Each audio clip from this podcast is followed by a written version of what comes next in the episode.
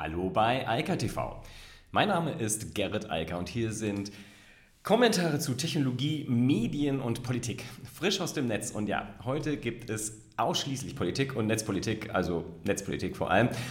Natürlich müssen wir aber auf die US-Wahl gucken und uns mal angucken, was Biden und Harris jetzt eigentlich so bedeuten. Das war ja bisher alles uninteressant, aber da wir jetzt einen neuen designierten US-Präsidenten haben und eine neue Vizepräsidentin, müssen wir mal gucken, was die so für den Tech-Bereich so bedeuten. Und da gibt es ja allerlei Auguren, die sich da Gedanken drüber gemacht haben. Außerdem geht es um ganz viele deutsche Gesetzvorhaben, die kamen schon Ende letzter Woche rein, aber zu spät für die letzte Alka-TV-Folge. Da geht es um den Personalausweis einmal mehr, ums TKG und um das vernetzte Register, wo Spoiler, äh, wohl das Thema der Steuer-ID vom Tisch ist, was mich sehr erfreut. Protocol hat gefragt, oh, ich muss ein Stück nach oben scrollen, was bedeutet denn jetzt eigentlich der Biden-Sieg für den Tech-Bereich? Und äh, das, was sie dann schreiben, finde ich auch durch die Bank sehr sinnvoll und gut. Denn Biden ist natürlich eine ganz andere Hausnummer als Trump. Ähm, ich will gar nicht daran erinnern, wie es unter Trump war. Ähm, reden wir über die Zukunft. Äh, Biden ist aber eben, und das ist etwas, was viele falsch denken, kein Obama 2. Äh, Biden hat äh, eine relativ klare Agenda und es hat sich natürlich auch viel verändert. Ja? Also in den letzten vier Jahren hat sich nicht nur die Situation verändert, wie Politiker, insbesondere der US-Präsident, mit Medien umgehen, sondern es hat sich auch verändert, wie die Bevölkerung, nicht nur hier in Deutschland und Europa, sondern eben auch in den USA, äh, Medien, vor allem soziale Medien, rezipieren, was sie über die großen Tech-Konzerne so denken. Und deshalb ist die Situation insofern multiple verändert Trump hat ja den äh, Schwerpunkt dort vor allem auf die Reform von äh, Section 230 geschoben. Das will aber Biden zum Teil auch, sicherlich nicht in der radikalen Form, über die Trump da so nachgedacht und getwittert hatte, sondern in einer gemäßigten und sinnvollen, diskursiven äh, Form äh, zusammen mit den großen Tech-Konzernen und einfach mal schauen, was man da machen kann. Aber das Thema ist auf jeden Fall nicht vom Tisch. Was natürlich vom Tisch ist, ähm, und das hat Biden ja schon angekündigt, ist das Thema Visa. Also Große Tech-Konzerne wollen natürlich Informatiker und äh, informatiknahe neue Mitarbeiter rekrutieren weltweit. Und dafür brauchen sie Visa und dieses Thema wird jetzt sofort verschwinden und da können neue Leute reinkommen. Das ist natürlich eine sehr wichtige und positive Botschaft. Und dann geht es trotzdem auch um die ganze Frage der Content Moderation, also Section 230 nochmal. Das wird äh, definitiv ein Thema bleiben. Aber, und das ist eigentlich, mich ärgert gerade, dass ich kein Bild hier habe, eigentlich die viel spannendere Thematik an der ganzen Sache. Und ähm, darauf weist vor allem auch T3N nochmal hin, die sie nämlich die gleiche, äh, gleiche Frage gestellt haben was sozusagen das jetzt bedeutet. TRN sieht das auch sehr positiv und sagt, das, äh, das sind sieben gute Gründe, warum die Tech-Konzerne sich jetzt freuen dürfen. Ähm, einer davon wird nicht sein, dass die Steuern ähm, gesenkt werden, sondern äh, Amazon und Co., also ganz GAFA, muss sich darauf einrichten, dass die Steuern eher hochgehen, äh, so wie alle, für alle anderen Konzerne auch. Das ist äh, auch zu erwarten gewesen. Es wird in den USA sicherlich nicht der Sozialismus ausbrechen, aber ähm, die Art, wie Donald Trump Steuergeschenke verteilt hat, äh, das dürfte dann wohl bald vorbei sein, denn das können sich die USA so oder so tatsächlich auch einfach nicht leisten. Der wichtige Punkt aber jetzt zurück zu dem Thema, warum ich mich gerade darüber ärgere, dass ich hier zwei Fotos von beiden habe. Für mich persönlich und auch für den Tech-Konzern ist die spannendere Nachricht eigentlich, dass wir mit der neu designierten Vizepräsidentin, äh, mit Kamala Harris, jemanden am Start haben, die als Senatorin für Kalifornien, insbesondere auch für das Silicon Valley äh, zuständig war und auch sehr gute Kontakte zu den Silicon Valley Unternehmen, nicht nur zu den ganz großen, sondern auch zu vielen anderen pflegt und sehr genau weiß, was in der Tech-Welt dort vor sich geht. Wie weit das für Biden zutrifft, weiß ich nicht. Ich denke, dass er in dem Thema drin ist. Da wird ihn Obama wohl äh, häufiger mit äh, belästigt haben. Aber ich denke mal, dass äh, mit Harris jemand da am Start ist, der halt wirklich weiß, was Startup bedeutet, was auch große Tech-Konzerne bedeutet, welche Verantwortung damit einhergeht und welche Herausforderungen da auch anstehen. Ähm, davon gibt es eine ganze Menge. Das ist nicht nur die Steuerfrage, das ist nicht nur die Frage der Content Moderation sondern das sind auch die, und auch nicht nur die Frage der Mitarbeiterrekrutierung im internationalen Bereich, sondern da gibt es viele, viele andere Fragen, die ganz offensichtlich offen sind, insbesondere das Thema der Privatsphäre. Zur Erinnerung, Kalifornien ist ja sehr, sehr weit äh, den europäischen GDPR, also der DSGVO, gefolgt, ähm, auch aber mit meiner Meinung nach sehr sinnvollen Veränderungen daran. Und Kamala Harris ist dort auch jemand, die sich genau mit dieser Thematik, also mit der Frage der Privatsphäre sehr gut auskennt. Und wer die Diskussion ein bisschen verfolgt hat, es war ja, es standen ja so Diskussionen im Raum, auch von Trump, gerade gegen Amazon und so weiter, forciert, dass die großen Tech-Konzerne zerschlagen werden sollen. Ähm, und auch Biden hat man das unterstellt. Und äh, da funktioniert Harris ganz offensichtlich anders, ähm, die nämlich sagt, nee, nee, ähm, ich will die nicht zerschlagen, aber ich will sie einhegen. Wir müssen über Privatsphäre und ähnliche Thematiken reden und dann schauen, wie sich das insgesamt weiterentwickelt. Was T3N hier zu Recht schreibt, meines Erachtens, kommt dann noch oben drauf, ähm, das Thema dieser unselige, unfugige, gerade auch aus US-Perspektive, unfugige äh, Handelskrieg mit China und das ganze Gepolter, was Trump da gemacht hat.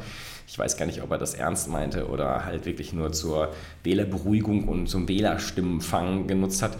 Dieser Handelskrieg muss vom Tisch und äh, da gehen eigentlich auch alle, nicht nur die Tech-Beobachter äh, davon aus, dass sich das auch kitten lässt, denn da hat China auch wenig Interesse. Und was ich an der ganzen Nummer so oder so immer besonders spannend fand, und Trump sollte es ja wissen, hochverschuldet wie er ist, ähm, die USA sind massiv verschuldet und bekommen frisches Geld aus China. Und China ist seit Jahren einer der größten Gläubiger ähm, und äh, als Schuldner sollte man dem Gläubiger vielleicht nicht jeden Tag in den Hintern treten. Das ist vielleicht nicht die wirklich klügste Art und Weise, miteinander umzugehen.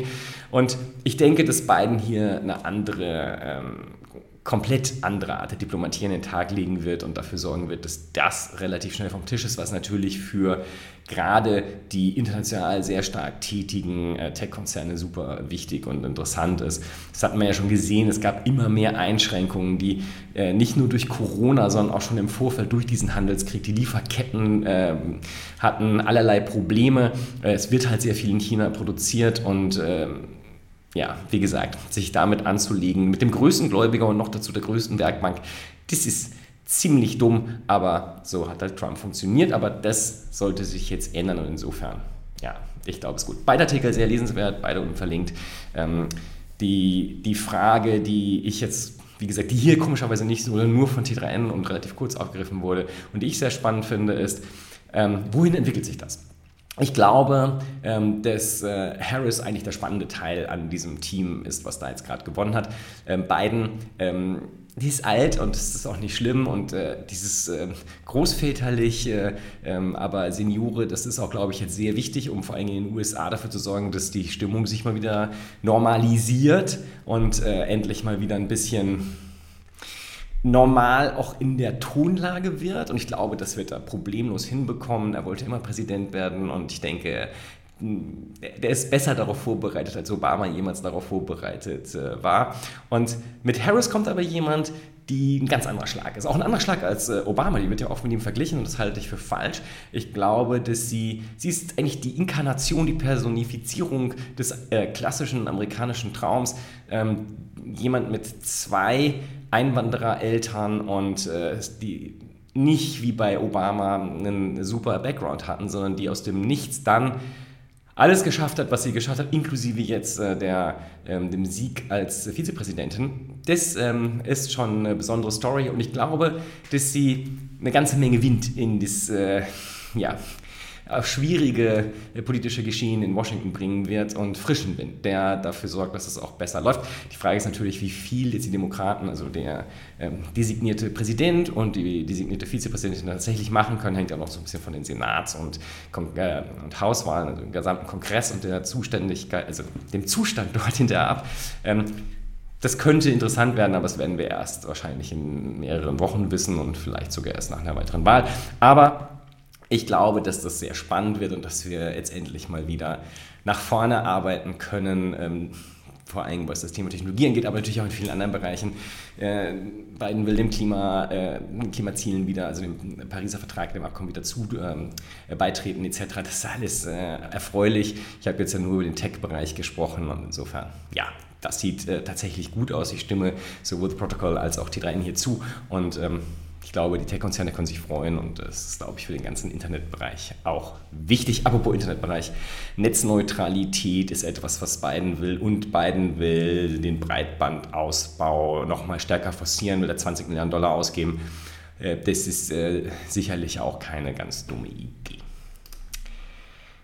Ja, jetzt müssen wir doch noch über Trump sprechen, denn äh, worauf ich mich am meisten freue, ähm, ich, weiß, es ein bisschen, aber Trump hat ja die Diskussion meiner Meinung nach auf Twitter in den letzten Jahren so übelst vergiftet und so unglaublich dafür gesorgt, dass die Tonalität auf Twitter sich verändert hat zu vor, ich sag mal, sechs, sieben Jahren, dass es einfach schön ist, dass ähm, das jetzt endet. Denn ab dem 20.01.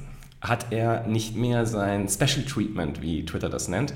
Denn es ist ja so, als ähm, gewählte öffentliche Person ähm, behandelt Twitter die eigenen Nutzer anders. Das heißt, sie dürfen mehr sagen, was meiner Meinung nach eine Katastrophe ist, aber das liegt dank Section 230 ja auch in der in dem Recht und der Auswahl, wie jedes, wie jedes soziale Netzwerk das so handhaben möchte. Aber am Beispiel Obama zum Beispiel sieht man das. Obama hat auch irgendwie 150 Millionen Follower und ähm, der twittert auch weiterhin in der Gegend rum. Aber der wird heute von Twitter so behandelt wie jeder andere Nutzer auch. Und würde Obama die Sachen schreiben, die Trump so schreibt, dann wäre sein Account längst geblockt. Denn das, was Trump in den letzten vier, eigentlich sechs, sieben Jahren rausgelassen hat, das verstößt konsequent gegen alle Twitter-Nutzerregeln, Nutzungsregeln und nur wegen dieses Special Treatments für gewählte Persönlichkeiten äh, ist das, hat das hat keine Konsequenzen, außer dass zuletzt jetzt sehr viel immer mit so einem Hinweis auf das ist nicht richtig oder das äh, muss man noch abwarten und so weiter versehen wurden. Aber wenn er ab dem 20. so weitermacht wie bisher und ich denke, das wird er nicht lassen können, dann wird er seine, ich glaube, 80 Millionen Follower einfach verlieren. Und das wäre sicherlich gut für Gesamt-Twitter, weil das auch dort die Diskussion mal wieder ein bisschen entspannen würde. Er hat halt Hass und äh, Lügen verbreitet, ohne Ende, ohne Sinn und Verstand, nur mit dem Ziel, die US-Bevölkerung gegeneinander auszuspielen und aufzuhetzen. Und es war widerlich anzuschauen. Und wie gesagt, ich freue mich auf den Tag, wenn Real Donald Trump äh, auf Twitter Geschichte ist. Und wie gesagt, ich glaube, wer es ein bisschen verfolgt hat, weiß, dass Donald Trump sich da nicht einfangen lassen wird und nicht verstehen wird, dass die Welt sich ändert, wenn er nicht mehr Präsident ist. So, jetzt ab nach Deutschland. Ja, ähm, es gibt eine ganze Menge Sachen. Wir müssen schon wieder über den Personalausweis reden. Das hatten wir ja letzte Woche. Der Personalausweis soll ja auf Smartphone umziehen, was ich sehr begrüße. Und jetzt kommt noch eine weitere Sache, ist auch schon durch den Bundestag durch. Ähm, Antimorphing, das bedeutet, also das Problem ist halt, ist ja auch mittlerweile sehr gut belegt, wie einfach das ist.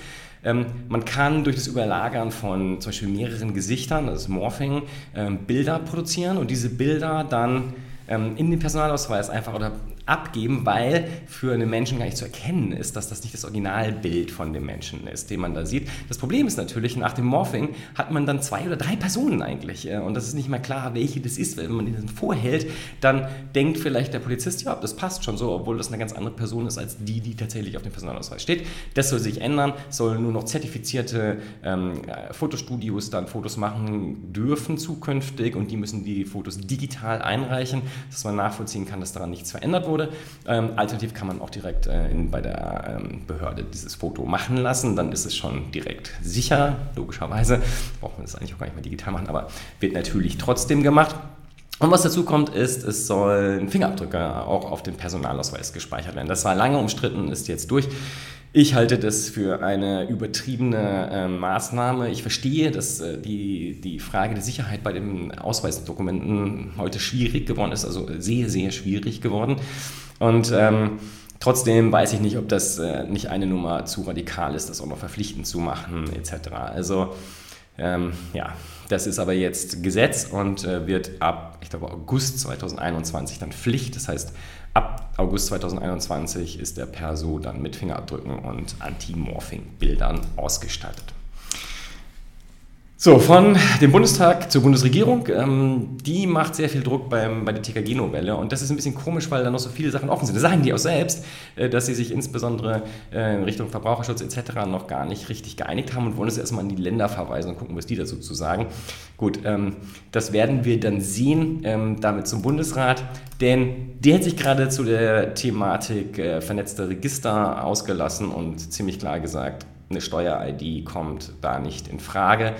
Ähm, Man tendiert zu so einem österreichischen Modell, was ich auch für sehr sinnvoll erachte. Die äh, vorhandene Nummer einfach über alle Register auszudehnen, halte ich für sehr unklug, vor allem wenn das dann einfach zu vernetzen ist, äh, einfach auf den einzelnen Mitarbeiter und die einzelnen Ämter. Das sollte so nicht passieren. Insofern freue ich mich da, dass der Bundesrat das ähm, frühzeitig erkannt hat und jetzt auch das zurückgegeben hat und gesagt, so wollen wir das nicht. Und muss man erst mal gucken, was sie sich als nächstes einfallen lassen. Und wie gesagt, das Reisen bildet ja, im Moment ist dann vielleicht mal eine Online-Videokonferenz mit Österreich äh, fällig und vielleicht können die unsere Regierung mal erklären, wie man das machen könnte, ohne dass man massiv in die Rechte der eigenen Bürger eingreift. So, das war sehr viel Politik und auch eine sehr lange Ausgabe. Ich ähm, freue mich unter dem Strich jedenfalls, dass wir in den USA jetzt wieder eine Normalisierung, eine Redemokratisierung sehen, dass äh, ein ja, sich schon autokratisch aufführender Präsident am 20. Januar Geschichte ist, ähm, dann geht das auch alles wieder entspannter weiter. Und ich glaube, das ist insgesamt für die Weltwirtschaft und für die Tech-Konzerne, wie gesagt, im Speziellen, für das Internet im Speziellen, für alle, die da unterwegs sind und dort ihr Geld verdienen, sicherlich äh, eine sehr gute Nachricht, dass äh, wir mit beiden, vor allem Harris, äh, jemanden da ins ähm, Oval Office bekommen, der Ahnung davon hat, was Technologie bedeutet und bei Harris, wie gesagt, die halt auch jetzt sehr, sehr viel Erfahrung hat, insbesondere mit GAFAM, insbesondere mit den großen Tech-Konzernen, aber auch mit der Startup-Welt. Und insofern, äh, das sollte auch nicht so schädlich sein äh, für das weitere Voranschreiten dessen, was so als Digitalisierung abgetan wird. In diesem Sinne, ich wünsche eine wunderschöne Woche und ich bin gespannt, was noch so kommt. Ähm, der Boris Johnson hat schon ein bisschen traurig geguckt, als sein ähm, Kumpel aus dem Oval Office jetzt wohl verschwunden und bald Geschichte sein wird. Bis dann. Ciao, ciao. Das war Eika TV frisch aus dem Netz. Unter eika.tv findet sich der Livestream auf YouTube. Via eika.media können weiterführende Links abgerufen werden. Und auf eika.digital gibt es eine Vielzahl von Kontaktmöglichkeiten.